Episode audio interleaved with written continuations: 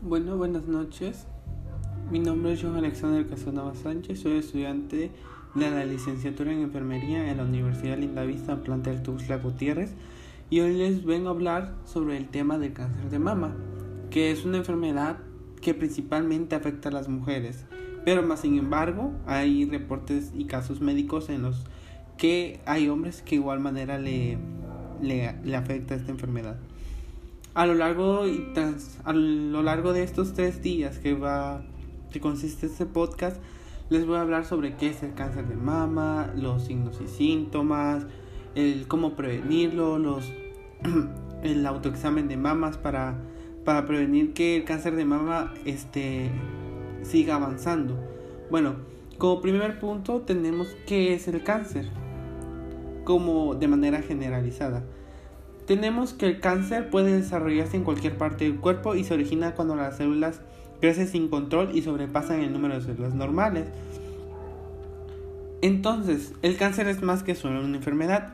Este, existen muchos tipos de cáncer, pues no es solo una enfermedad. ¿Por qué? Porque el cáncer puede originarse ya sea en el pulmón, en el seno, o hasta en la sangre o en el colon.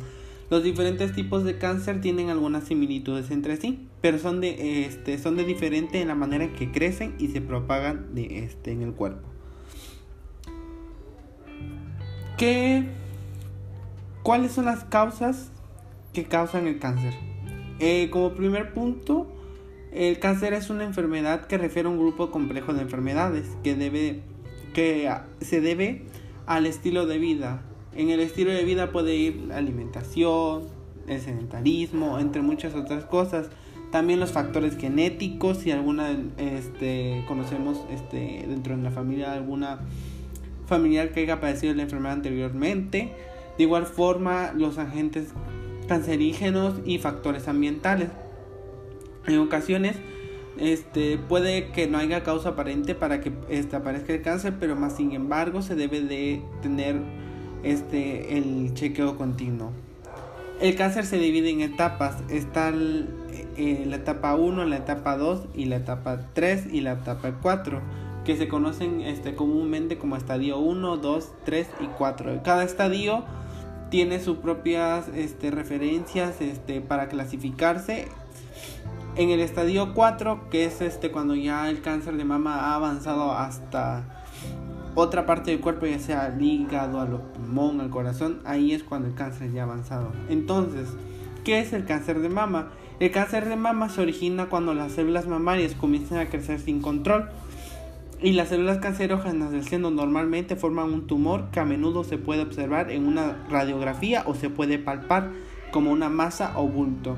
¿En dónde se origina el cáncer de mama? El cáncer de mama puede originarse, bueno, puede empezar desde los conductos que llevan la leche al seno, igual se puede originar en las glándulas que producen la leche.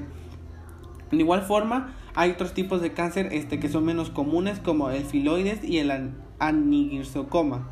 De igual forma, el tipo de cáncer de seno, hay muchos tipos de cáncer de seno y en los comunes incluyen el carcinoma ductal y el carcinoma invasivo.